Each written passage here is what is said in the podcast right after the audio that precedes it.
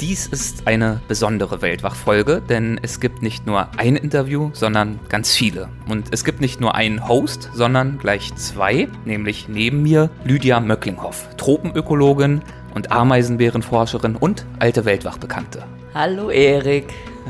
Wobei sich natürlich die Frage stellt, welchen Mehrwert eine Ameisenbärenforscherin, die aufs Pantanal in Brasilien spezialisiert ist, für eine kulturelle Erkundung Südtirols bietet. Ja, die Frage stelle ich mir auch. Ich hoffe doch, dass ich einen Mehrwert biete. Das hast du auf jeden Fall. Und wir haben uns gemeinsam auf einen Streifzug durch Südtirol begeben und uns umgeschaut. Auf jahrhundertealten Höfen, auf hochgelegenen Almen, äh, wo noch? Auf Apfelplantagen, in der Wollmanufaktur und auf alten Wahlwegen. Ja, und was das ist, dazu später mehr. Ja, und entstanden ist aus alledem so eine Art Reisereportage Südtirol. Unser ganz unmittelbarer Bericht von unterwegs, vom Erleben. Das heißt faszinierende Begegnungen an traumhaft schönen Orten. Dazu die weltweit führende Ameisenbärenforscherin und mich. All das gibt's in dieser Folge und äh, das klingt doch nicht ganz schlecht, oder? Nee, das klingt natürlich fantastisch. Dann mal los. Grenzgänger und leidenschaftliche Weltenwanderer nehmen uns mit auf ihre Streifzüge und bieten Einblicke in ferne Orte und faszinierende Kulturen. Mit offenen Augen ins Abenteuer. Das ist der Weltwach-Podcast mit Erik Lorenz.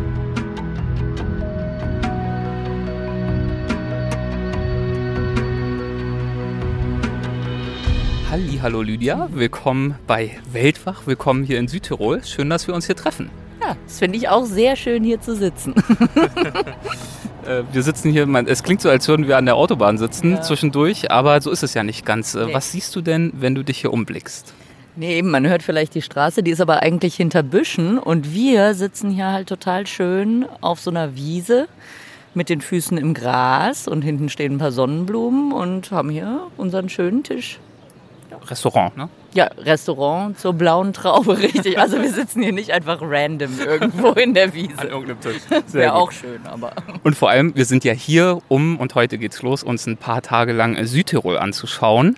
Und meine erste eigentliche Frage an dich wäre, was du mit dem Begriff Südtirol verbindest. Also was weckt dieser Begriff für Assoziationen, für Bilder, auch für Erwartungen bei dir? Also tatsächlich hauptsächlich Kindheitserinnerungen. Ich war als Kind zuletzt hier in Meran wandern und weiß noch, dass ich sehr geliebt habe. Also natürlich Assoziation 1 sind natürlich die Berge und die Natur. Daran kann ich mich noch erinnern. Und dann kann ich mich aber auch noch erinnern, dass wir damals hier im Dorf waren und so eine ganz prunkvolle Hochzeit mit so einer Kutsche hier durch, äh, durchs Dorf ging. Und äh, das fand ich als Kind sehr beeindruckend. Und ich wollte immer in Meran heiraten tatsächlich. Ach, ist das so? Ist so. Wir sind ja ganz in der Nähe von Meran. Ja, ist so. Also ist nicht weit. ja, vielleicht klappt es ja irgendwie. Du bist ja, relativ, du bist ja relativ spontan, wie ich weiß. Ja, ich schaue mich mal um. Also. ja, also du hast mir auf jeden Fall schon viel voraus, das merke ich jetzt schon. Ich war genau einmal in Südtirol bisher und zwar ganze zwei Tage, um den lieben Reinhold Messner zu interviewen. Und das ist natürlich ja bei weitem nicht genug, um irgendeinen vernünftigen Einblick zu bekommen. Ich habe mich auch vor ein paar Wochen jetzt nochmal mit dem äh, Bernd Römmel über Südtirol unterhalten in Folge 146. Da ging es aber vor allem um die Dolomiten, also die Bergwelten, die uns ja hier jetzt auch gerade umgeben. Aber muss ich dir ja dann nicht sagen, das ist ja mitnichten alles. Südtirol ist viel, viel mehr als das. Natürlich auch die Berge, aber wir wollen uns auch die Täler anschauen, die bäuerliche Kultur, die Kulinarik, alles, was da sonst noch so dazugehört. Und äh, ich freue mich sehr, jetzt äh, ja, mit dir zusammen in den nächsten Tagen einen Einblick in all das zu erhalten. Ja, wir starten mal mit der Kulinarik. Ne? Hier auf dem Tisch ist schon alles angerichtet. Was denn? So, wir haben hier äh, ein Brot, das, ich glaube, sie meinte, es soll in Maiskolbenform äh, sein, aber ich finde, es sieht eher aus wie das deutsche Weidelgras. Du hast hier eine Biologin hier dazu geholt, von daher präzisiere ich. Also es ist ein Baguette in Form des deutschen Weidelgrases und dazu gibt es einen Brotaufstrich aus Möhrengrün. Ich bin gespannt, das werden wir jetzt gleich probieren. Einmal noch, du hast gesagt, wir sitzen hier auf einer Wiese. Ja. Das äh, schafft ja schon mal ein gewisses Setting. Was äh, siehst du denn sonst noch so, wenn du dich hier umsiehst? Beziehungsweise was das hast du fast schon mal hast den Tisch schon mal umgeschmissen. Was hast du bisher gesehen, auch auf dem Weg von unserem Hotel bis hierher? Wie können wir uns das Umfeld vorstellen, in dem wir uns befinden? Also es ist schon sehr pittoresk, äh, wie man sich das vorstellt. So kleine Berghäuschen und natürlich die Berge. Und wenn ich mich jetzt umdrehe, hinter mir ist nämlich gerade sowas, also so richtig Sonnenuntergang gibt's ja in den Bergen nicht, weil die verschwindet ja einfach irgendwann. Aber sie ist jetzt gerade hinter den Bergen verschwunden und da sind wirklich so ganz scharfe Felsgrade oben gegen den Himmel. Und wir haben aber schönes Wetter mit äh, schönen kleinen Plusterwölkchen. Ja, so viel zu unseren allerersten Eindrücken. Und äh, wir sind ja hier, das müssen und wollen wir natürlich auch mit dazu sagen, im Rahmen einer Pressereise des IDM Südtirol. Äh, also für mich klingt das ja richtig hochgradig offiziell. Äh, warst du schon mal auf einer Pressereise? Weißt du, was das bedeutet? Also dürfen wir jetzt nur noch voll des Lobes sein? Das hoffe ich nicht. nee, ich war das noch würde nie. dir ja nicht liegen, nicht wahr? Nein, auf gar keinen Fall. Nee, ich war noch nie auf einer Pressereise. Äh, von daher weiß ich nicht, was mich erwartet. Aber bisher bin ich von allem so begeistert, dass ich mir gar keine Mühe geben muss. Sehr gut, wir werden sehen. Also ich glaube auf jeden Fall, dass wir, und ich habe auch nichts Gegenteiliges unterschrieben, dass wir das natürlich hier alles völlig unvoreingenommen erleben werden. Wir wollen einfach ja sehen, erleben und das natürlich möglichst authentisch und natürlich in Wort und Sprache festhalten, um euch, liebe Hörerinnen und Hörer, äh, ja ein Gefühl dafür zu geben, was es bedeutet, durch äh, Südtirol sich zu begeben und das alles hier zu erleben, nicht wahr? Das stimmt. Also ich würde jetzt gerne mal was kosten. Hier steht das Essen schon die ganze Zeit Ja, dann- vor uns. dann bitte. Ich mache jetzt mal hier. Ihr seid jetzt live dabei. Ich breche ein Stück vom Deutsche Weidelgrasbrot ab und tunke es In das Karottengrün. in das Karottengrün. Jetzt ein Lydia schmatzen. Nom, nom. Sehr schön. Also vor allem, ich kann mich ja für Brot einfach begeistern. Vor allem das Brot ist sehr lecker, so schön angeröstet am Rand. Sehr lecker. Eine Frage habe ich noch. Du hast vorhin im Hotel gesagt, jetzt kauze hastig. Ja. Du hast mir vorhin verraten, also wir sind ja hier wirklich umgeben von prachtvollen Bergen. Aber du hast gesagt, äh, sieht sehr schön für dich aus, aber Berge sind jetzt nicht unbedingt dein absoluter Sehnsuchtsort. Ja, das stimmt. Also ich bin eigentlich mehr so der Meer- und Weitenmensch. Aber äh, also es ist jetzt nicht so, dass ich Berge hässlich finde. ich finde das natürlich alles super schön, aber wenn so mein Herz in große Sehnsucht gerät, dann ist es eher das Meer oder große Weiten. Aber ich lasse mich jetzt die nächsten Tage auch gerne vom Gegenteil überzeugen. Wir werden aufmerksam beobachten, ob uns das gelingt. So. Und jetzt geht's los, ja. Guten Appetit. Danke. Es wird ein wunderbarer Abend hier in der Gemeinde Aalgund, ganz in der Nähe von Meran. Wir sitzen umgeben von Obst- und Weinfeldern und den schroffen Bergen dahinter. Der Talkessel wird förmlich von ihnen eingerahmt. Und das ist auch der Grund, warum das Obst und der Wein hier so prächtig gedeihen. Denn die Berge schirmen das Tal gen Norden von der kalten Polar- und Nordseeluft ab und gen Westen von feuchten atlantischen Strömungen. Im Süden öffnet sich das Tal in eine Ebene und aus dieser Richtung strömt warme mediterrane Luft aus der oberen Adria ins Tal. Und das alles sorgt dafür, dass sich das Tal insbesondere in Frühling und Herbst schnell aufheizt und ein angenehmes Klima bildet, das für die Landwirtschaft günstig ist und auch für uns, die wir hier in lauer Abendluft unter freiem Himmel sitzen, auf der Wiese vor dem historischen denkmalgeschützten Gasthof, in dem 2019 die Blaue Traube als neues Wirtshaus eröffnet hat. Also viel Geschichte an diesem Ort, viel altes Gemäuer, zugleich aber auch viel junger Spirit. Denn der Inhaber des Wirtshauses, Christoph Huber, ist ein junger Koch mit viel internationaler Erfahrung, aber auch mit Stolz auf die lokalen Nahrungsmittelproduzenten und vor allem mit Freude am Ausprobieren. Das Motto, dem er sich verschrieben hat, lautet radikal lokal. Radikal lokal, ich habe das gewählt, weil ich überall auf der Welt eigentlich gearbeitet habe, vorwiegend in Europa auch, wo man sehr weit von den Meeren entfernt war und der Fisch da immer in einer Qualität gekommen ist, die jetzt nicht mehr gerade als frisch zu bezeichnen war. Und dann habe ich halt gesagt, wenn ich mal was mache, dann möchte ich Fisch beziehen, das eigentlich äh, nur aus der Region kommt. Ich benutze momentan 100% Fisch aus Südtirol, da wird gezüchtet, eigentlich nur so fünf Kilometer Luftlinie von hier. Und auch das Fleisch beziehe ich aus lokalen Metzgern und die selbst auch eine Zucht haben. Das Fleisch ist zu 100% aus Südtirol. Kommst du selbst aus Südtirol? Ja, genau. Ich bin eigentlich äh, gebürtiger Meraner aus Südtirol und bin halt viel rumgekommen. Österreich, äh, Deutschland, Australien, äh, Holland und ja, und auch natürlich hier in Italien. Und wie entwickelst du dann äh, so Gerichte? Also wir hatten unter anderem dieses, äh, diesen Kräuterseitling mit dem Aalkrokant, was ja wirklich eine abgefahrene Kombi ist. Also wie, wie entwickelst du sowas? Also mir fallen die, die Sachen eigentlich sehr, also meistens eigentlich nur ein. Also wenn ich nach Hause gehe am Abend, da bin ich meistens am kreativsten, muss ich sagen. Wenn ich vor, vor dem Schlafen gehen oder auch in der Früh, ich stehe ja ziemlich früh auf, also das ist meist bei mir so halb sechs, sechs Uhr morgens und dann fällt mir was ein, dann schaue ich ein bisschen rum, wie, kann, wie könnte man das machen und dann komme ich hier in der Früh und mache meistens die ganzen Köche verrückt, weil ich ein, weil ich ein neues Gericht machen möchte. Gibt es ein Gericht, wo, die, wo deine Köche ganz besonders verzweifelt waren? Ähm, wo du eine ganz verrückte Idee hattest? Ma, eigentlich, ähm, das sagen sie mir natürlich nicht äh, geradeaus ins Gesicht, aber ma, ich glaube, die, die haben selbst Gefallen daran, wenn ich immer so recht aktiv bin und ähm, sehr engagiert auch das angehe, weil ich da immer, weil wenn ich das Neue haben möchte, dann möchte ich das schnell haben und nicht, äh, nicht sagen wir in zwei Wochen. Ich möchte das eigentlich dann innerhalb ein bis zwei Tagen möchte ich das Gericht dann ähm, Probe gekocht haben und dann auf der Karte haben.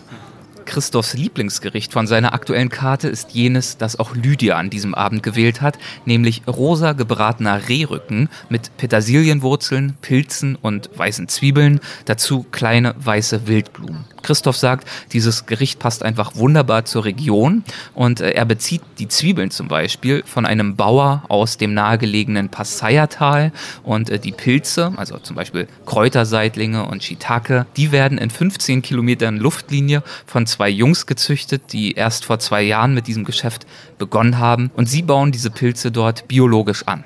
Man könnte alles von einem Produzenten, es gibt ja Engros, äh, da kann man alles kaufen, von Fleisch bis zu Gemüse zu Fisch, dann brauche ich einen Lieferant und fertig. Und so ist es halt ein bisschen mehr Arbeit, weil ich muss da ein Lieferant für die Pilze, ein Lieferant für die Zwiebeln, ein Lieferant für das Reh, äh, der andere Lieferant ist äh, dann der, der bringt das Mehl und die Milch natürlich und dann sind das, sagen wir, für einen Gericht, haben wir das gleich schon vier, fünf verschiedene Lieferanten, die das halt dann bringen. Und warum ist dir das wichtig? Warum nimmst du es dann lieber von fünf Lieferanten als von dem einen? Ja, weil ich es halt da von einheimischen Leuten beziehen kann. Und wir versuchen, soweit es uns möglich ist, die Produkte auch von einheimischen Produzenten zu beziehen. Es ist natürlich nie 100% möglich, das ist es nicht. Wenn man das sagt, dann lügt man. Aber ja, soweit es uns möglich ist, beziehen wir das zu einer hohen Prozentzahl, sagen wir mal, aus Südtirol. Ja. Wir verabschieden uns von Christoph und machen uns bereit für das Dessert. Aber vorher habe ich noch eine Frage an Lydia. Bevor wir jetzt so richtig äh, loslegen, noch mit dem Nachtisch, ähm, sollten wir vielleicht auch noch mal verraten, wer du eigentlich bist und äh, wie du es hier in diese Podcast-Episode geschafft hast. Denn so eine gestandene Südtirol-Expertin bist du ja nicht so richtig, oder? Nee, eben nicht. Äh, das ist aber vielleicht auch ganz gut. Ich kann mich noch überraschen lassen. Nee, ich bin natürlich eigentlich Ameisenbärenforscherin. Also und äh, Tropenökologin. Und vor allem Tropenökologin, das stimmt. Und arbeite sonst in Brasilien. Und bin auch Buchautorin und so weiter. Aber vor allem arbeiten wir ja zusammen beim schönen Geo-Podcast. Und so haben wir uns kennengelernt. Und ich war ja in der legendären Folge 87 zu Gast. Das äh, ist die gute Weltwachfolge. die sehr gute Weltwachfolge. So. Da ist uns wirklich ein Glanzstück gelungen. das stimmt. Nein, also du warst äh, bei Weltwach schon zu Gast, aber genau wie du es sagst, kennengelernt haben wir uns dank des Geo-Podcasts und wir sind nicht nur Kollegen, sondern mittlerweile auch Freunde und deswegen sind wir jetzt bei dieser Gelegenheit zusammen nach Südtirol aufgebrochen. Das stimmt. Und trinken hier schön Wein mit Blick auf die Berge. Vielleicht hört man es uns auch schon an. Vielleicht, das könnte sein. Prost. ja, Prost, Erik.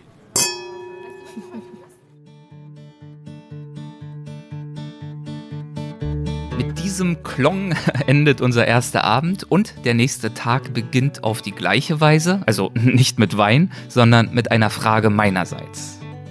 Ja, Lydia, was sagt dir denn der Begriff Kneip oder Kneipkur? Also ich weiß, man läuft in kaltem oder ich glaube auch heißem Wasser rum. Also es geht ums Wasser bei Kneip. Ja. Also ich weiß nicht, ob es um mehr geht, aber alles, was ich weiß, ist, dass man äh, mit hochgekrempelten Hosen in irgendwelchen Bächen rumläuft. Sagt dir der Begriff äh, Wahlwege was? Ja, Also was das Tier betrifft, aber ich vermute, du beziehst dich auf irgendwas anderes. Walwege, so heißt ja kein Tier, oder? Nein, aber halt Wal und der schwimmt ja irgendwo hin. Dann halte ich das für einen Walweg. Jetzt verstehe ich deine Logik. Ja, alles klar, okay. Also wir werden heute herausfinden, was sich hinter den Südtiroler Wahlwegen verbirgt und inwiefern das in Zusammenhang steht mit der Kneipkur. Wenn ich dir verrate, dass es da einen Zusammenhang gibt, kannst du da schon mutmaßen? Also dann vermute ich, es handelt sich nicht um das Tier. Und Deswegen habe ich dich mitgenommen. Bei dir kann man einfach nichts vormachen. nee, nee, ich habe das schon durchschaut. Wahrscheinlich gibt es keine Wale in Südtirol, also wird es, keine Ahnung, irgendwelche äh, Wasserwege vielleicht, in denen man äh, kneipt. Wir schauen, ob du richtig liegst. So.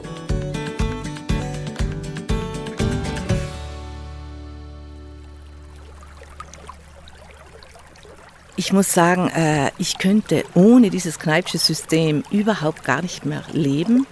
Sagt Elisabeth Angler, eine zertifizierte Klimatherapeutin und Kneip-Gesundheitstrainerin und unsere heutige Führerin.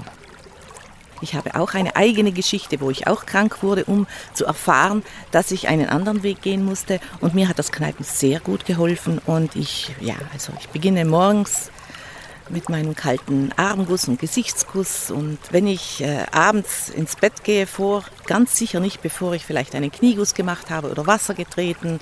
Und wenn ich äh, auf den Berg rauflaufe, spazieren gehe, werde ich immer in einem Bergsee schwimmen gehen. Also das liebe ich heißen den ich. Also das, da gibt es kein zu kalt, das gibt es einfach nicht. Also ich liebe diese Abhärtung und diesen Reiz.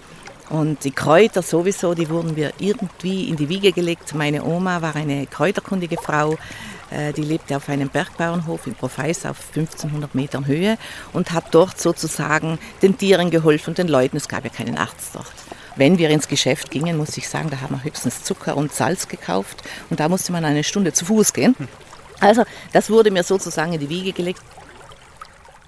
Elisabeth erklärt uns die fünf Säulen, auf denen das kneipische System basiert. Zunächst einmal Wasser, das ist das Hauptelement. Dann Bewegung, gesunde Ernährung, Heilkräuter und eine gesunde Lebensordnung bzw. ein gesunder Lebensrhythmus. Das heißt so viel wie mit sich selbst und der Natur im Einklang sein. Elisabeth sagt dazu, überall wo Anspannung ist, brauche ich auch Entspannung, also den Ausgleich, die Balance. Und all das geht auf Sebastian Kneip zurück, einen römisch-katholischen Priester, des 19. Jahrhunderts, der als Kaltwassertherapie betreibender Hydrotherapeut und Naturheilkundler bekannt geworden ist. Und zwar, nachdem er zuvor an Lungentuberkulose erkrankt war, die damals als unheilbar galt. Und ja, das wurde immer schlimmer und schlimmer und er ging dann zum Arzt und dieser sagte, mein guter Waschtel, tut mir leid, aber ich kann nichts mehr für dich tun. Hier ist die Arztkunst am Ende. In seiner Not entdeckte er in einer Bibliothek in München ein Büchlein des Philosophen und Mediziners Johann Sigmund Hahn aus dem 18. Jahrhundert. Und in diesem Büchlein stand also die Kraft des Wassers auf die Leiber der Menschheit, also im Altdeutschen noch. Ne? Und da probierte er Wasseranwendungen. Da er das Glück hatte, in der Nähe der Donau zu wohnen, ging er nachts ganz heimlich, zog er sich die Kleider aus, das heißt, zuerst lief er mit den Kleidern bis zur Donau, damit der Körper schön warm war, zog sich die Kleider aus und tauchte ganz kurz ins kalte Nass. Also bis zum Kopf natürlich, den Kopf nicht. Und stellt euch vor, das war im Winter. Wahnsinn, gell? Mhm. Und er war schon erkrankt. Und er war schon erkrankt. Ja. Und dann hat er das Wasser sich nur abgestreift, wieder die Kleidung angezogen und ging heim. Und er sagte später, müde ging ich hinaus und erfrischt wie neugeboren kam ich zurück. Und wenn mir etwas helfen kann, dann kann es nur das Wasser sein. Und so ging er dann dreimal wöchentlich zur Donau und nahm dort sein eisiges Bad und stellte auch seine Ernährung um und ergriff verschiedene andere Maßnahmen. Und von Mal zu Mal erging es ihm besser. Und das fiel auch seinen Studienkollegen auf, von denen hatten auch einige Tuberkulose. Und sie fragten ihn, ob er ihnen nicht helfen könne. Und er ging dann zum Arzt. Und dieser Arzt, der sah ihn an, als ob ihn ein Geist begegnen würde, und sagte, mein Gott, Waschel, bist du das? Du müsstest doch lange schon unter der Erde sein. Mein, was hast du getan? Jetzt wollte er nicht so richtig raus mit der Sprache. Ja, sagt er, ich habe halt Tauchbäder in der Donau genommen. Was? Im Winter? Ja, spinnst du? Kennst, könntest du ja den Tod holen. Sag ja, genau, schaue ich so aus. Also der Arzt, der war total am Ende. Der wusste jetzt nicht, das gibt's nicht. Ein dahergelaufener Bauersbursch, der versteht mehr wie Ärzte, die jahrelang studiert haben, über Jahrhunderte die Ärzte das Wissen weitergegeben. Und der heilt sich jetzt. Also das gibt's nicht. Und natürlich später hat man danach geforscht und so weiter. Er hat sich auch mit Ärzten zusammengetan und man hat rausgekriegt, dass das wirklich eine riesengroße Lehre ist und äh, inzwischen medizinisch als auch wissenschaftlich fundiert und verfeinert. Da ist was dran an dieser Lehre. Ne?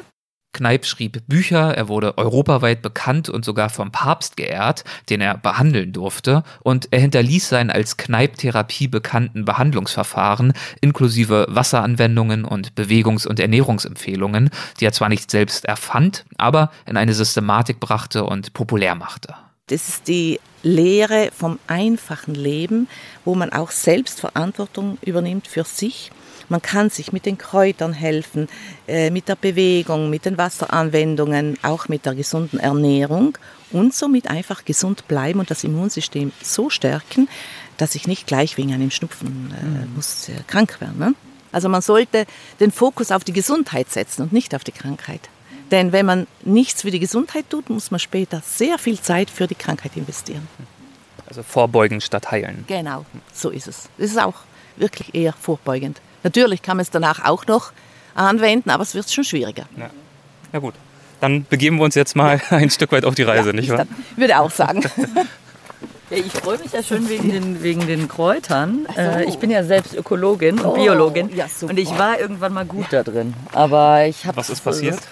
Die Zeit, äh, die Zeit und dass ich Zoologin geworden bin und nicht oh, Botanikerin. Oh, Deswegen ähm, freue ich mich. Beides zusammen finde ich wunderbar, oder? Ja eben, genau. Ja, also, äh, von daher freue ich mich, mich wieder ein bisschen erinnern zu können. Aha, Elisabeth ist ein wandelndes Kräuterlexikon und sie weist uns immer wieder auf oft unscheinbare Pflänzlein am Wegesrand hin und auf ihre Heilkraft und Wirkung. Der Storchenschnabel, das ist das Brüderchen von unseren Geranien auf den Balkonen. Und äh, man nennt ihn den stinkenden Storchenschnabel. Warum Storchenschnabel? Man sieht hier, wo die Blüte war, ein kleines Schnäbelchen. Und der riecht wenn ihr mal riechen ja, wollt, richtig penetrant. Je nachdem, manche ja, also ihn, manche nicht. Ich finde, so richtig stinken, riech mal. Duftet eigentlich eher, oder? Duftet auch okay, so. ist verschieden. Eben, da sehen wir mal, wie verschieden Der ein jeder stinkende Storchenschnabel. Wie, wie, jeder Mensch verschieden ist. Ja. Und dieser Storchenschnabel ist ein Kraut, der auf die Lymphe gut anspricht. Also wenn ich etwas ausscheiden möchte äh, übers Drüsensystem, über die Lymphe wunderbar. Und dazu nimmt man das Kraut, also Stängel, Blätter, Blüte und setzt es nur kalt an. Kann man über Nacht stehen lassen, auch nur zwei, drei Stunden mhm. und trinkt diesen Tee dann lauwarm, also er wird nicht erhitzt. Okay. Ist es so, der enthält auch Schleimstoffe, die durchs Kochen äh, kaputt gehen können. Okay. Das hängt immer davon ab, was möchte ich. Mhm. Und dieser Tee wirkt dann gut auf die Lymphe, auch auf äh, unser Gemüt. Dazu setzt man ihnen Wein an. Man ja, gut, das, das, ist klar, dass das dann ein gutes Ergebnis liefert. Nicht ja, ich, ich, möchte jetzt nicht unbedingt den Wein betonen, der wird gekocht. Und in dem Moment, wie der Wein gekocht wird, ist dann immer so viel Alkohol drinnen. Und äh, der wäre ganz gut äh, für die Traurigkeit, also für die Melancholie. Wenn jemand so richtig ein Tief hat und nur noch alles trostlos und schwarz sieht, dann könnte man diesen Wein nehmen. Also ganz eine tolle Heilpflanze so am Wegesrand. Man möchte es gar nicht meinen, aber es ist so einiges dran. Und jetzt höre ich hier schon das Wasser lauter und lauter rauschen. Ja, ja. Das Wasser vom Wahlweg, vom Bartschins und gehen hier konstant etwas aufwärts. Es ist einer von den wenigen Wahlwegen, die eher ein Gefälle haben. Normalerweise geht ein Wal ja relativ gerade. Und ja, bei Walen handelt es sich um historische, künstlich angelegte Wasserkanäle, die zur Bewässerung der Obstwiesen und Weinberge dienen. Bauern haben sie schon vor Jahrhunderten angelegt, um Wasser aus den Bächen höher gelegener Täler abzuleiten, denn Niederschläge fallen hier schon immer wenig und unregelmäßig. Und entlang dieser Kanäle führen dann schmale Wege. Heute sind das Wanderwege und diese werden dann Wahlwege genannt. Und sie sind typisch für die Gegend um Meran. Wir folgen dem Pachinsa-Wahlweg. Der wurde bereits im 15. Jahrhundert erbaut, ist somit ein halbes Jahrtausend alt und er unterstützt noch heute die Bewässerung der Pachinsa Obstgüter. Er führt durch schattenspendende Birkenhaine am Berghang entlang und er bietet immer wieder Rundumblicke ins Tal der Gemeinde Pachins und auch in den gesamten Meraner Talkessel und dazu dann noch dieses belebende Plätschern reinen Quellwassers. Also es ist wirklich herrlich. Hier sehe ich jetzt schon die Schafgarbe. Ich meine, das war irgendwas für Magen, oder? Ja. Wir werden zur Schafgarbe gehen und danach habe ich hinter dir, Lydia, schon wieder ein anderes Kraut gesehen. Und das erkläre ich danach. Hier haben wir ein wunderschönes Beispiel der Schafgarbe. Hier haben wir die rote und die weiße Schafgarbe. Wenn ich jetzt ein Blatt davon pflücke, sieht das wunderbar aus. Man sagt nicht umsonst, das ist die Augenbraue der Venus, weil sie wirklich wie eine Augenbraue ausschaut. Mhm. Und die Schafgarbe ist eine große Heilerin. Sie hat ganz viele Gerbstoffe und diese Gerbstoffe wirken zusammenziehend. Also wirklich Magen-Darm-Trakt speziell, aber nicht nur, natürlich auch äh, in den Mundhöhlen, die Schleimhäute und so weiter werden gestärkt durch die Schafgarbe. Diese Schafgarbe wirkt auch wundheilend und wie ein natürliches Antibiotikum. Das war sogar mir bekannt. Damit hört es aber dann jetzt wahrscheinlich auch schon auf. Doch, die andere kennst du auch noch, die schon angekündigt ist. Ich wollte nicht die Brennnessel eigentlich, sondern die Klette. Hm. Hier haben wir die große Klette mhm. und die große Klette, die passt genau in die heutige Zeit. Wir sprechen heute ja von Viren und diese Klette ist laut neuesten Studien antiviral und auch antitumoral. Elisabeth erläutert, dass man nur die Wurzel verwendet. Diese sammle man im Herbst, denn im Herbst ziehe die Natur die ganzen Wirkstoffe in die Wurzel hinein, um gut überwintern zu können und im Frühjahr dann mit ganzer Kraft neu durchzustarten. Man könne die Wurzel trocknen, pulverisieren oder auch jeden Tag zwei, drei Stück dieser Wurzel kauen, einfach roh, gegen Herpes und Viren und so weiter und so fort. Wir lernen unterwegs auch einiges über den äh, Spitzwegerich und äh, darüber, wie man aus ihm Hustensirup macht und über Johanniskraut, das Elisabeth als richtig tolle Heilpflanze bezeichnet und auch über andere Pflanzen, an denen wir ohne Elisabeth wohl achtlos vorübergegangen wären. Ja, ich finde es einfach schön, die Verbindung zwischen Mensch und Natur. Und durch die Pflanzen wird mir noch mal mehr bewusst, wie wir verbunden sind. Sie sind imstande, uns zu helfen und gleichzeitig auch vorzubeugen, dass mir nichts fehlt. Also ich kann in Harmonie mit den Pflanzen leben. Natürlich muss ich sie mit Respekt behandeln. Ich werde nicht Raubbau betreiben. Ich nehme nur etwas Kräuter mit, so viel wie ich gerade brauche für diese Saison und hole mir dann nächstes Jahr wieder was. Und ja, die Pflanzen haben eine unmögliche Heilwirkung, die sicher früher erkannt wurde, dann aber wieder unterschätzt. Und mittlerweile, ja, erleben wir eine schöne, wirklich eine Renaissance der Pflanzen dass die wieder in den Vordergrund gestellt werden. Wie kann ich mir äh, deine eigene Wohnung vorstellen? Hast du eine riesige Sammlung an allen möglichen getrockneten und frischen Kräutern und Salben und Pasten und Tees oder wie ist es bei dir? Ja, sagen wir mal, ich habe einen, den größten Teil in der Küche, muss ich sagen, wirklich für die Kräuter bereitgestellt. Äh, ich trockne die Kräuter, ich verarbeite auch Salben, wie du sagtest. Und ich bin schon sehr darauf bedacht, mir aus der Natur helfen zu lassen, soweit ich kann.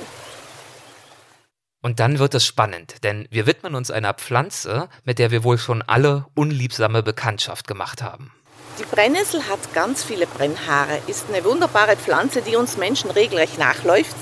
Denn überall, wo wir unsere Hinterlassenschaften liegen lassen, Urin, Jauche und so weiter, Dort kann sie gedeihen. Sie braucht saure Böden und ist imstande, diese sauren Böden mit ihren feinen Würzelchen wieder in Basisch umzuarbeiten.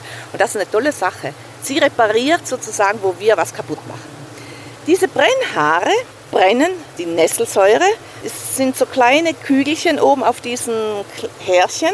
Und wenn ich hingegen jetzt diese Pflanze halte und nach unten abstreife, so, dann brennt die gar nicht.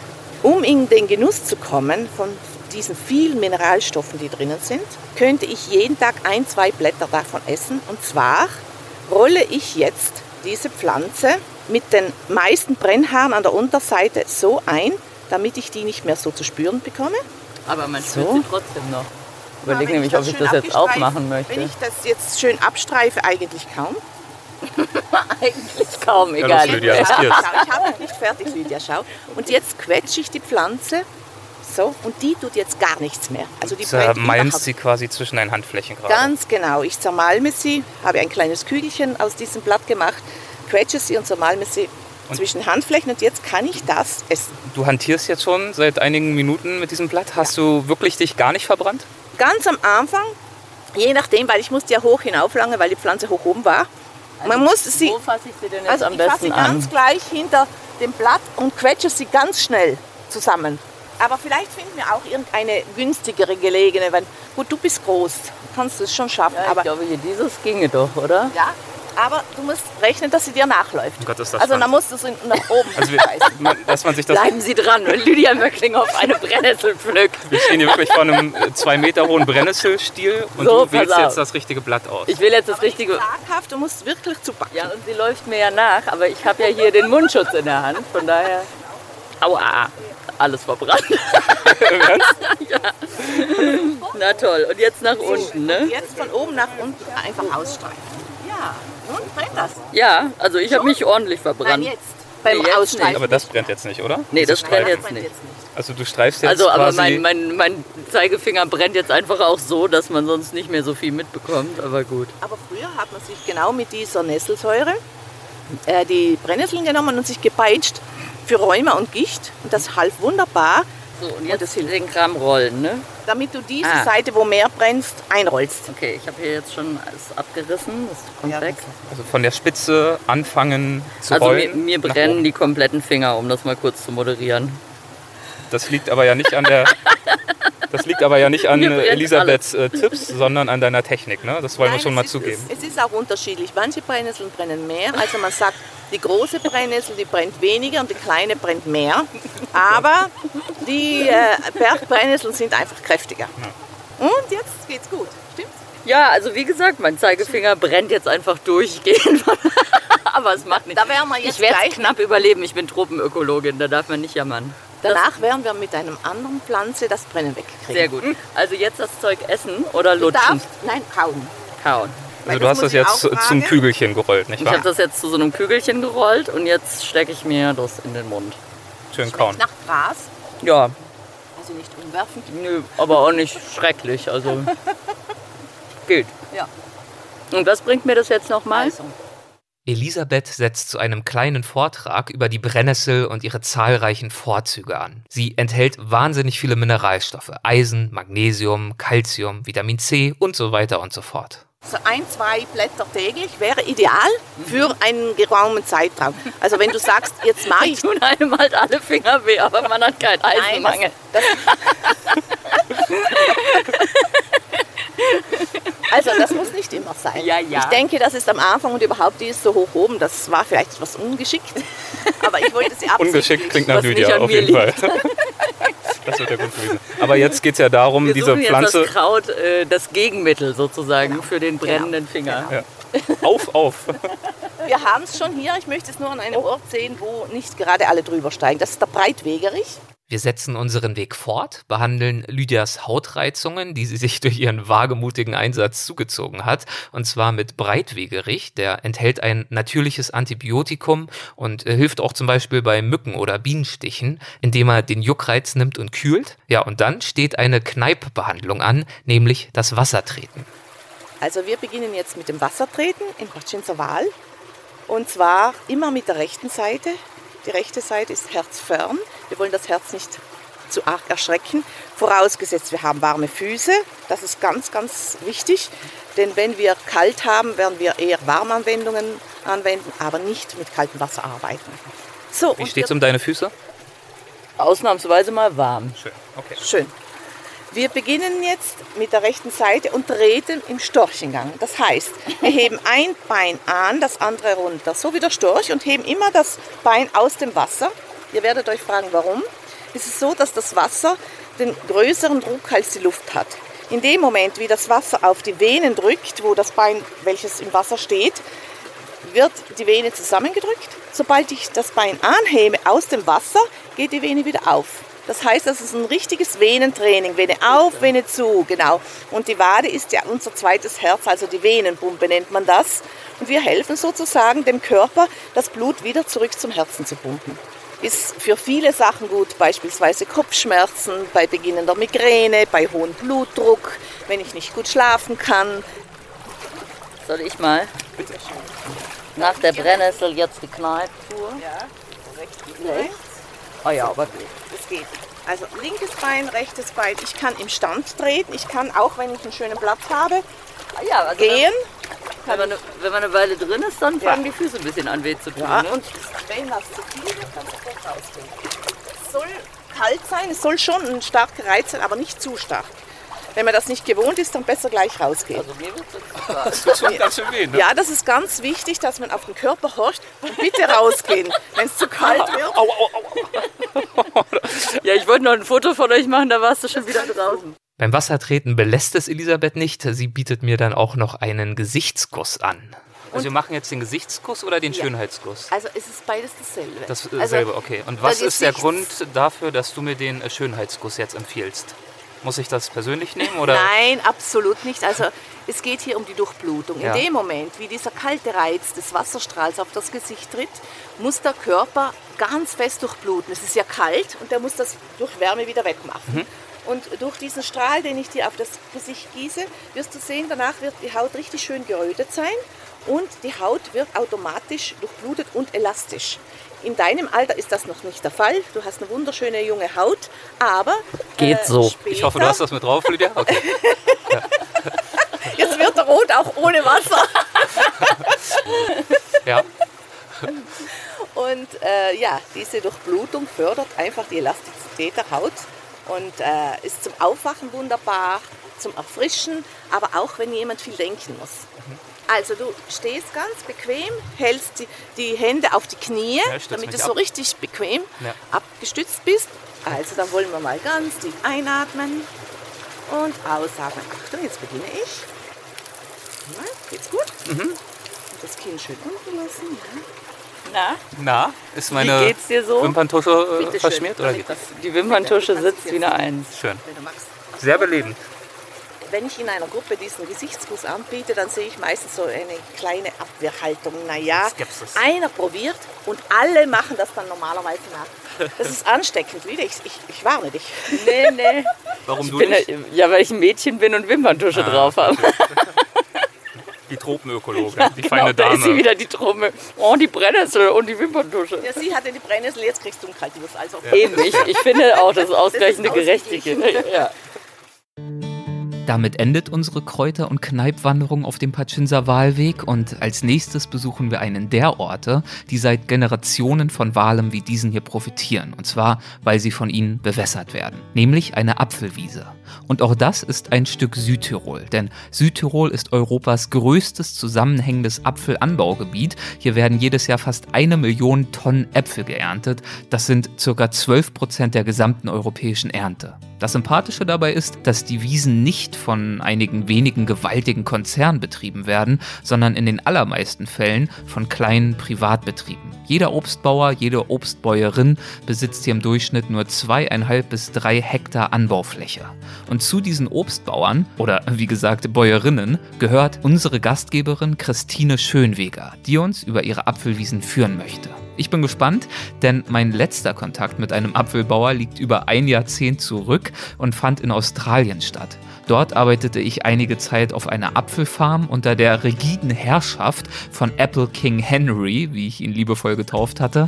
Äh, Also, na gut, so richtig liebevoll war das nicht. Und er hasste seine Arbeit, er hasste uns Helfer und ich bin sicher, wenn er gekonnt hätte, dann wäre er mit einer Peitsche schwingend hinter den Apfelbaumreihen hin und her patrouilliert, statt uns Taugenichtse nur mit scharfen Worten dazu anzutreiben, noch schneller und noch genauer zu arbeiten. Ja, mal schauen, welcher Tonfall hier so herrscht und wie viel Aggression in der Luft liegt.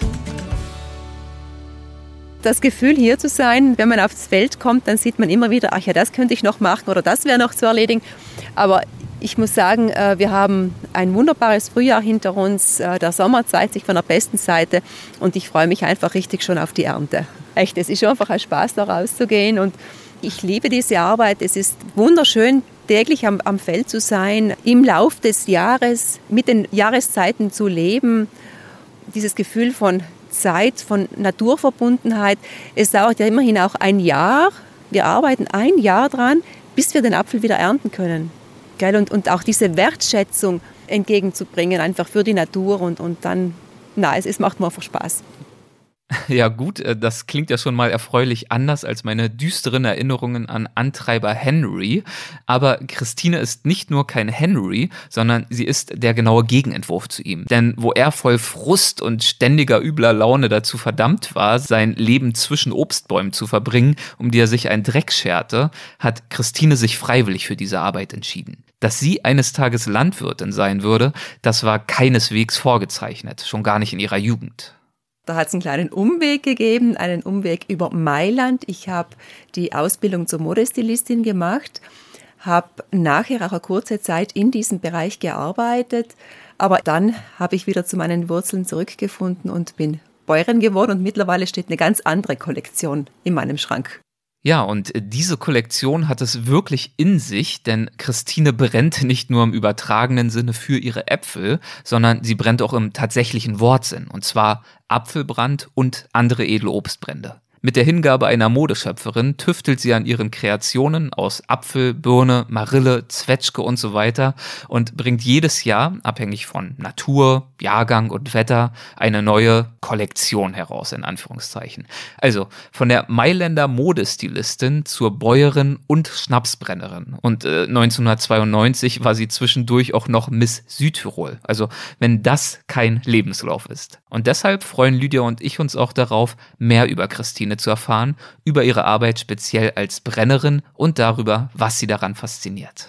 Das Spannende am Brennen, also das ist dann wirklich, wenn es zu tröpfeln beginnt. Also man kann sich das so vorstellen, ich mache da das Feuer mit dem Holz, die Maische beginnt zu kochen und dann steigt der Dampf auf. Und in diesem Dampf drinnen, da ist Alkohol und Aroma und da sieht man praktisch durch das Schauglas durch, wie dieser Dampf aufsteigt und da sind die ganzen Informationen vom fertigen Destillat enthalten.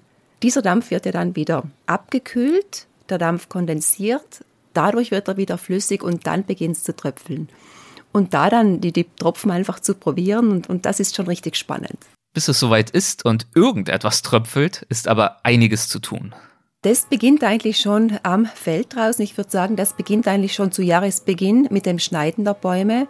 Da muss einmal äh, der Baum in Form gebracht werden, bereits die erste Mengenregulierung vorgenommen werden, dass der Apfel bereits von der Blüte hinweg wirklich die besten Voraussetzungen hat, einfach richtig schön groß geschmackvoll zu reifen. Ich habe mal in Australien als Apple Thinner in Anführungszeichen gearbeitet, also genau das gemacht, sprich die Apfelmenge am Baum auszudünnen, damit die ja. Äpfel, die am Ast verbleiben, eben richtig schön und ebenmäßig werden und für mehr Geld in dem Fall im Supermarkt verkauft werden können. Das meinst du dann mit der Mengeregulierung, nehme ich an. Ja, die beginnt bereits beim Baumschnitt im Winter und ganz wichtig eben, dass wir in den letzten Wochen gemacht haben, eben bei uns, bei uns nennt sich das Zupfen. Mhm. Also da kontrollieren wir wirklich Baum für Baum, dass einfach wenige Äpfel drauf sind.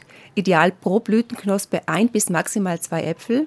Und dann schafft es der Baum ganz locker, dass die alle richtig groß und geschmackvoll werden. Wie geht es dann weiter? Dann lassen wir die Äpfel weiterreifen. Äh, ganz entscheidend auch für die Brennerei ist dann der Erntezeitpunkt. Also die müssen wirklich absolut genussreif sein, die müssen blitzsauber sein, da muss man einfach blinder reinbeißen können. Und das ist das beste Ausgangsprodukt für einen guten Brand. Anschließend werden die Äpfel eingemeischt, das heißt durch einen Moser zerkleinert und dabei entsteht dann flüssiger Brei. Und dann beginnt die Vergärung. Das heißt, der Zucker, der im Apfel gereift ist, wird durch die Gärung zu Alkohol. Ja, und den Äpfeln in Südtirol mangelt es definitiv an einer Sache nicht und das ist Zucker. Denn im Durchschnitt reifen sie von der Blüte bis zur Ernte über 2000 Stunden in der Sonne. Die Gärung, die dauert dann nochmal circa zwei Wochen und dann wird gebrannt. Und das sind echt spannende Tage im Jahr. Es sind ja auch recht wenige Tage. Insgesamt darf ich ja nur maximal 300 Liter Reinalkohol im Jahr produzieren. Warum? Wer sagt das? Ja, das ist eben so festgelegt äh, mit der Abfindungslizenz, die ich habe. Also damit ist diese Menge auf 300 Liter beschränkt und auch ganz genau vom Zollamt geregelt. Wenn ich brennen möchte, muss ich die Mitteilung ans Zollamt machen, genau angeben, was ich brennen möchte, welches Obst und wie lange ich dafür brauche. Und dann rechnet mir das Zollamt aus, wie viel ich in dieser Zeit aus diesem Obst mit der Größe meiner Brennblase Reinalkohol produzieren kann. Daraufhin zahle ich dann meine Steuern ein und die kommen dann beim vereinbarten Termin, öffnen die Plombe. Da ist nämlich eine Plombe drauf. Ich kann jetzt gar nicht brennen. In deiner, in deiner Brennanlage ist eine Plombe. Ganz genau, da ist die Öffnung verplombt. Ich muss warten, bis die dann kommen, mir das okay geben. Ich kann jetzt die Plombe entfernen, den Deckel öffnen, die Brennblase füllen und abends dann, wenn die Zeit um ist, sind die wieder pünktlich da zum Zumachen. Und so haben sie auch ganz genau unter Kontrolle, dass es nicht über die 300 Liter hinaussteigt. Ist ja schon recht rigoros. Ja, ja. Ziemlich streng. Und jetzt hast du vorhin gesagt, dass das eine ganz spannende Zeit ist. Schmeckt das denn von Jahr zu Jahr ganz unterschiedlich oder warum ist das so spannend für euch? Spannend vor allem, weil es eben diese wenigen Tage im Jahr sind, also diese 15 bis 16 Brenntage und weil eigentlich jeder Jahrgang immer wieder ganz neue Herausforderung ist. Es waren ausgerechnet jene Zollbeamten, die Christine darauf aufmerksam gemacht haben, sie sei die erste und bislang einzige Schnapsbrennerin Südtirols.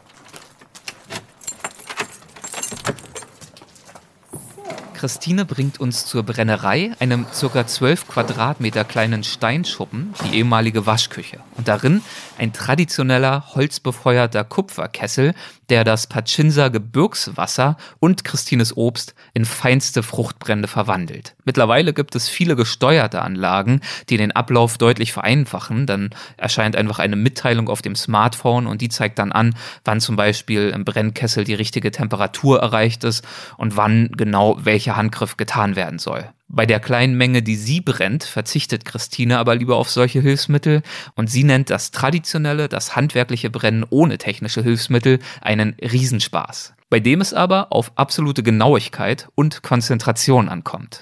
Beim Brennen einfach, da muss man ganz, ganz präzise arbeiten. Da bin ich auch am liebsten alleine in der Brennerei. Äh, am liebsten die Tür zu und so, ja, meine Rohrwille haben, weil da muss ich mich echt konzentrieren. Da muss man ständig äh, auch rein riechen, probieren auch, wann ist der richtige Moment, das abzutrennen. Nun bringt Christine uns zum Verkostungskeller im Untergeschoss eines Aussichtsturms, der später zum Wohnturm umfunktioniert wurde. All das ist schon eine Weile her. Wir befinden uns zwischen Mauern, die aus dem Jahr 1348 stammen. Wir sind hier in einem relativ niedrigen Raum mit ganz dicken alten Holzbohlen. Und dann hat man eben dieses alte Mauerwerk und äh, Mauerbögen und es sieht wirklich sehr urig aus. Und aber trotzdem so ganz modern dann äh, mit, das sind de deine Schnaps- oder Weinflaschen, ne? Richtig, das waren die Roséflaschen und die haben wir dann zu Lampen umfunktioniert. Ja. Sieht sehr stylisch aus. Sieht wirklich toll aus. Und dann, natürlich, kredenzt Christine uns einige ihrer Brände. Also das ist jetzt die Williams-Birne 2018 gebrannt. Ja gut, dann Prost. Prost. Ja. Vielen Dank. Hm, riecht schon sehr gut. Sehr lecker. Ich finde es auch witzig, wenn man riecht, mir kommt so vor, als hätte man so vom Geruch her noch mehr so die Säure von der Birne, als man es mhm. vielleicht bei einem anderen Williams hätte. Mhm. Ja. das ist auf alle Fälle ein, ein ehrliches Destillat hat eben auch diese 40 äh, Volumenprozent. Mir fehlt jetzt leider das äh, fachliche Vokabular, um den Geschmack wirklich äh, kompetent zu beschreiben. Halt genau. Lecker, fruchtig. Genau. Ja. Wir sind keine Fachleute, aber es schmeckt sehr gut. Fein. Das ist das Wichtigste, ja. wenn es euch schmeckt. Was ich wahnsinnig gern mag, ist auch die Finchker Marille. Die muss ich euch unbedingt probieren lassen. Die hat ganz ein besonderes, feines Aroma. Und auch das war es noch nicht. Wollt ihr vielleicht ein Grappa probieren? Das geht jetzt in eine ganz andere Richtung. Dann probieren wir noch den Grappa. Es ist natürlich Audio-Content. Wenn man dann drei Schnäpse probiert hat, wird es anspruchsvoller.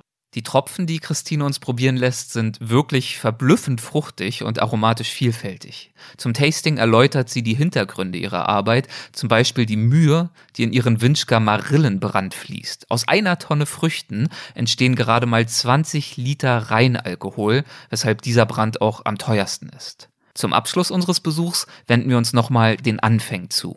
Jetzt hast du ja eine Weile in Mailand gelebt, ne? Und hast da ja wahrscheinlich ein völlig anderes Leben gelebt. Was hat dir am meisten gefehlt von hier? Am meisten gefehlt hat mir meine Familie und die Berge. Und wenn du jetzt hier bist und du denkst so an deine Zeit, die du in der Stadt hattest, zurück, gibt es denn da auch so Sachen, wo du so denkst, ah, irgendwie war das auch cool, das fehlt mir jetzt auch so ein bisschen hier? Also so richtig fehlen, also äh, ja, natürlich dieser Flair von Mailand, ähm, ja, dieses Stadtleben hat natürlich auch was Besonderes, aber so richtig vermissen, also es steht in keinem Verhältnis zu dem, was ich in Mailand vermisst habe. Geil. Das klingt, als hätte Christine für sich die richtige Entscheidung getroffen und äh, es schmeckt auch so.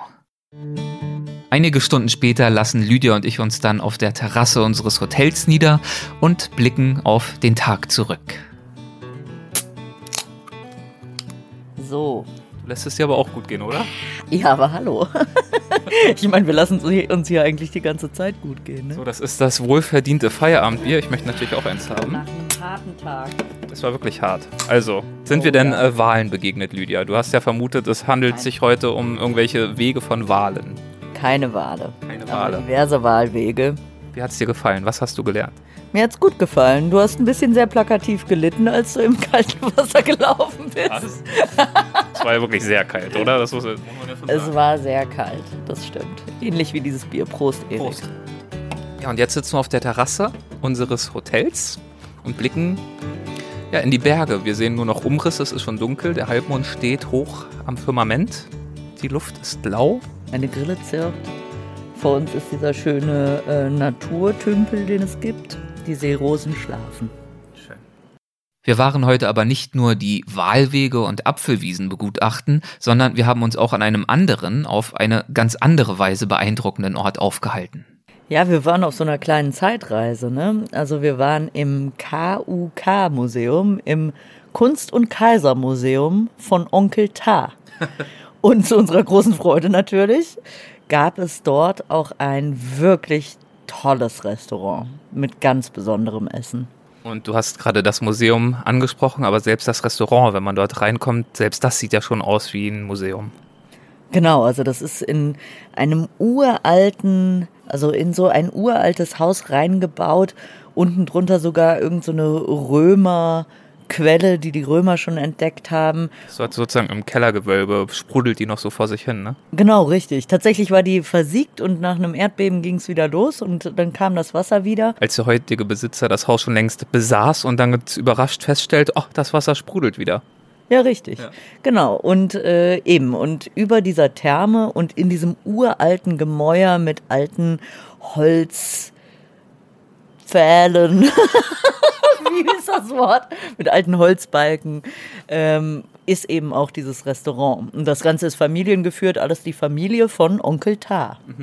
Onkel Ta ist der Name des Restaurants und auch gewissermaßen das Pseudonym des Inhabers. Eigentlich heißt er Karl Platino und er ist wirklich ein Unikat. Genauso übrigens wie tausende und abertausende Gegenstände, die sich hier in seinem KUK-Museum befinden. Also, um das nochmal kurz zu erklären und einzuordnen, das Restaurant befindet sich in einem Gebäude, das bereits seit 1430 eine Gaststätte ist und zugleich aufgrund der Quellen, die sich darin und darum befinden, das älteste Heilbad von Tirol. Schon die alten Römer wussten die Vorzüge dieses Ortes zu schätzen. Tja, und äh, heute mutet das Restaurant selbst wie eine museale Schatzkammer an, und zwar nicht nur in Sachen Einrichtung, sondern vor allem auch, weil das, was dort serviert wird, absolut ausstellungswürdig ist. Seine Tochter hat die Küche übernommen und äh, die ist, die hat so ein bisschen die, also Onkel Ta hat eine Sammelleidenschaft, darauf kommen wir später zu sprechen. Vorsichtig formuliert. so ein Sammelwahnsinn.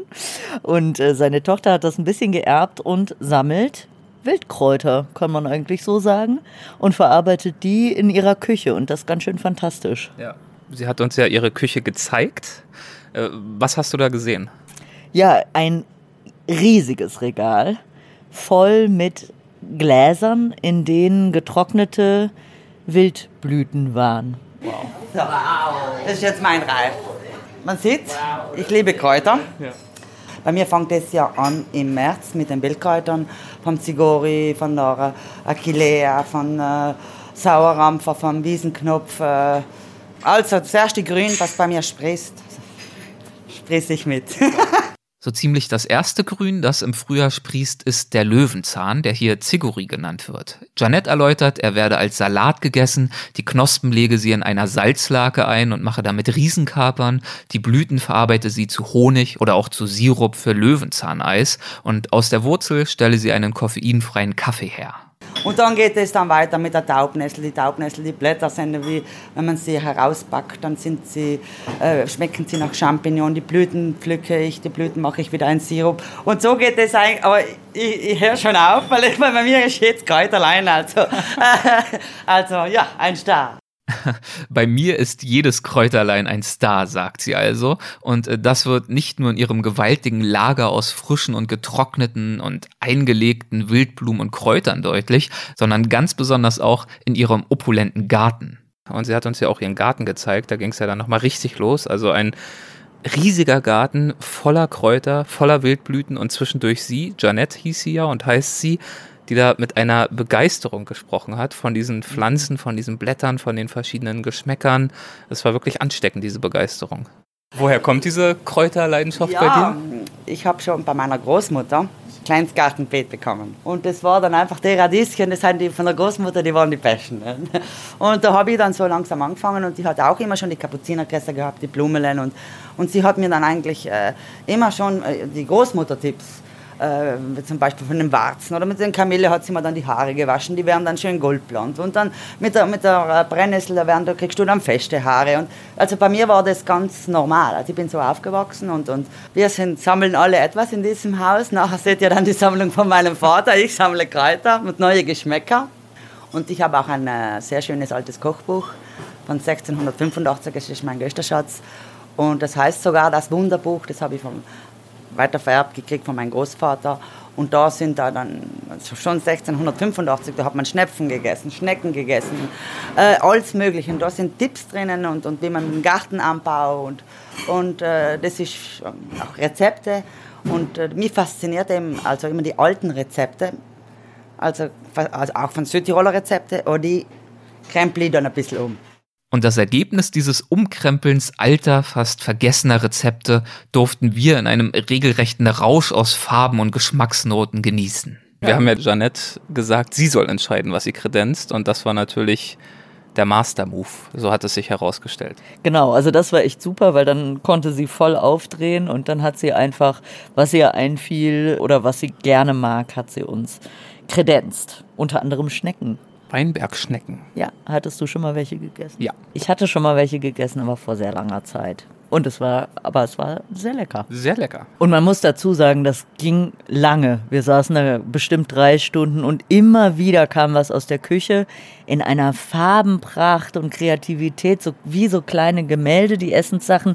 Also wir haben dann so einen Flusskrebssalat bekommen, der äh, im Prinzip wie ein Blumenstrauß aussah. Ne? Also ja ganz viele verschiedene Blüten drauf, Veilchen, kleine Korbblütler, ähm, dann Blätter dazu und eben, und jede dieser Blumen hatte einen ganz eigenen Geschmack. Also man konnte die alle essen. Ja.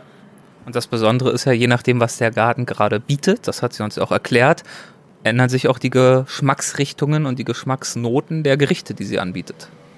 Genau, und das finde ich halt lustig. Also sie sagt halt. Äh, Eigentlich entscheidet immer der Garten, was heute auf der Karte ist und was dann, äh, wie es heute schmecken soll. Mhm.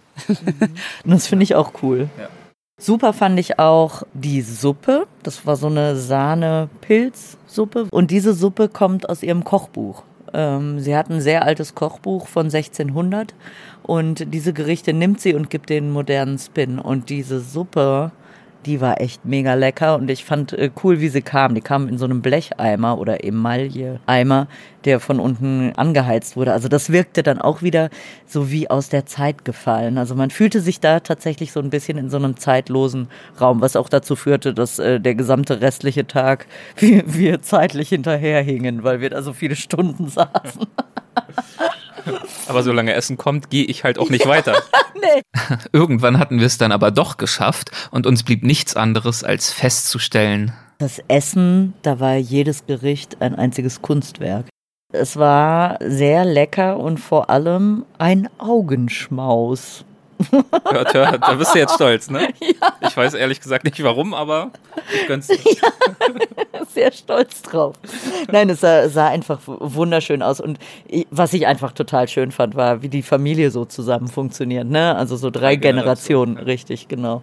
Und äh, die Tochter voller Begeisterung und äh, der Vater, auf den wir jetzt wahrscheinlich zu sprechen kommen, in seiner völlig verrückten Sammlung und äh, die Tochter von der Tochter ist auch schon im Service. So, der Vater, Onkel Tar nennt man ihn, denn so heißt das Restaurant, aber er selbst heißt Karl, der liebe gute Karl. Was ist er für eine Erscheinung?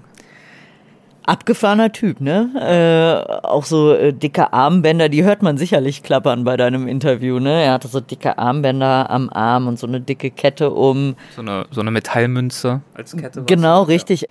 Und äh, so Lederweste. Richtig. Und hinten auch so ein bisschen, so ein bisschen Vokuhila im Rahmen seiner Möglichkeiten. Viele Haare waren nicht mehr auf dem Kopf. Aber äh, auf jeden Fall äh, eine coole Erscheinung und ganz leuchtende Augen. Also da hast du schon gesehen, da ist viel los. Und viel los war auch in den Räumlichkeiten, durch die er uns dann geführt hat. Aber hallo. Also es gab eine gewisse Sammelleidenschaft, war zu verzeichnen. Und zwar von allem und jedem erschien es einem, ne? Der Fokus liegt auf der Monarchie rund um Kaiserin Elisabeth, besser bekannt als Sissi, und Kaiser Franz. Die Ausstellung beinhaltet die größte Habsburger Privatsammlung der Welt, über Jahrzehnte hinweg zusammengetragen von Onkel Tar oder eben Karl. Aber das ist bei weitem nicht alles. Jugendstilexponate, sakrale Gegenstände, Puppenstuben, gotische Werkzeuge, Erotika, Steingutsammlungen, Mineralien und Fossilien und Schnecken aus aller Welt, Türen, eine Schusterei, Holzschnitzereien, Heimatsammlungen, tausende volkskundliche Antiquitäten, 850 handgeschriebene Postkarten allein von Kaiser Franz, Münzen.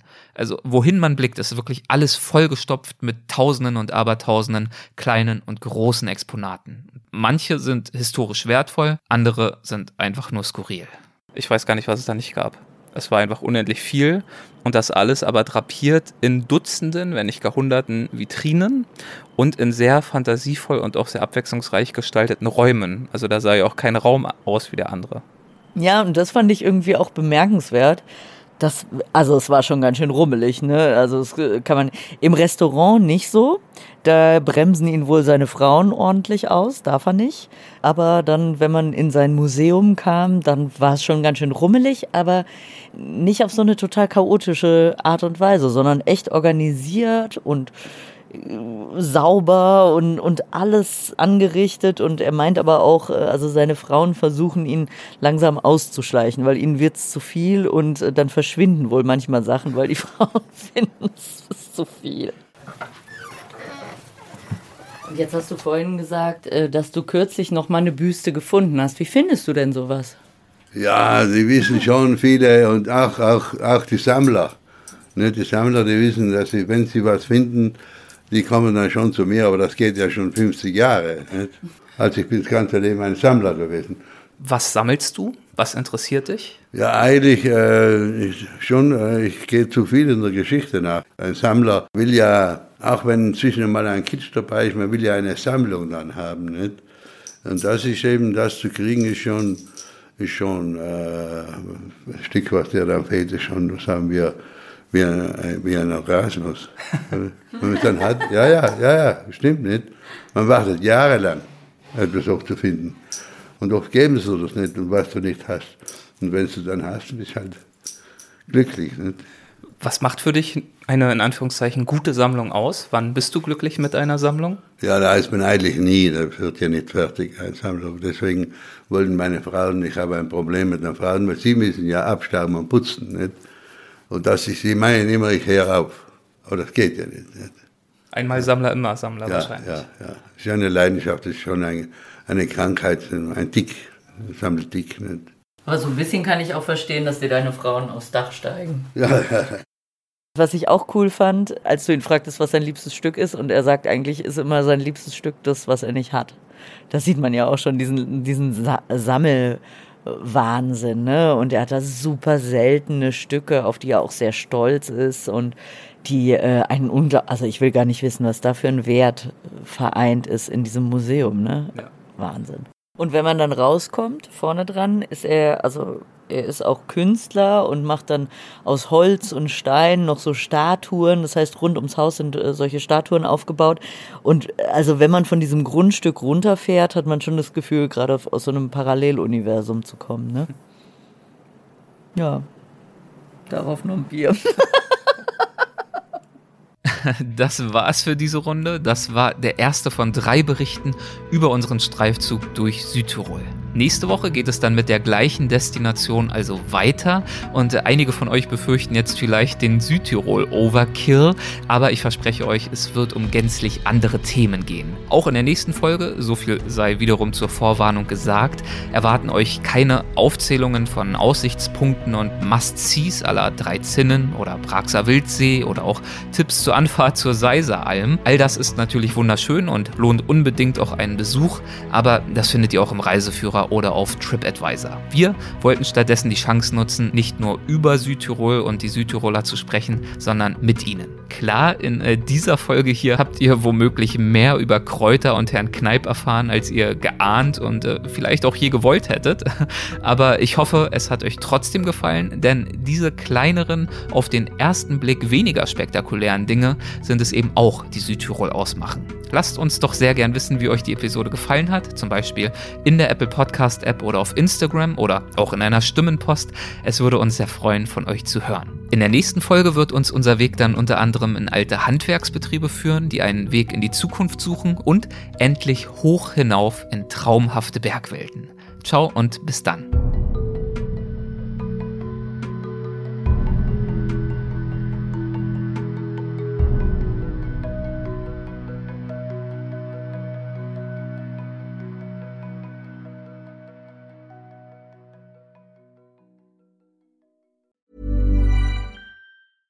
Ever catch yourself eating the same flavorless dinner three days in a row? Dreaming of something better? Well, HelloFresh is your guilt-free dream come true, baby. It's me, Kiki Palmer. Let's wake up those taste buds with hot, juicy pecan-crusted chicken or garlic butter shrimp scampi. Mm. Hello Fresh. Stop dreaming of all the delicious possibilities and dig in at HelloFresh.com. Let's get this dinner party started. Hey, it's Paige DeSorbo from Giggly Squad. High quality fashion without the price tag. Say hello to Quince. I'm snagging high-end essentials like cozy cashmere sweaters, sleek leather jackets, fine jewelry, and so much more. With Quince being 50 to 80% less than similar brands. And they partner with factories that prioritize safe, ethical, and responsible manufacturing. I love that. Luxury quality within reach. Go to quince.com slash style to get free shipping and 365 day returns on your next order. Quince.com slash style.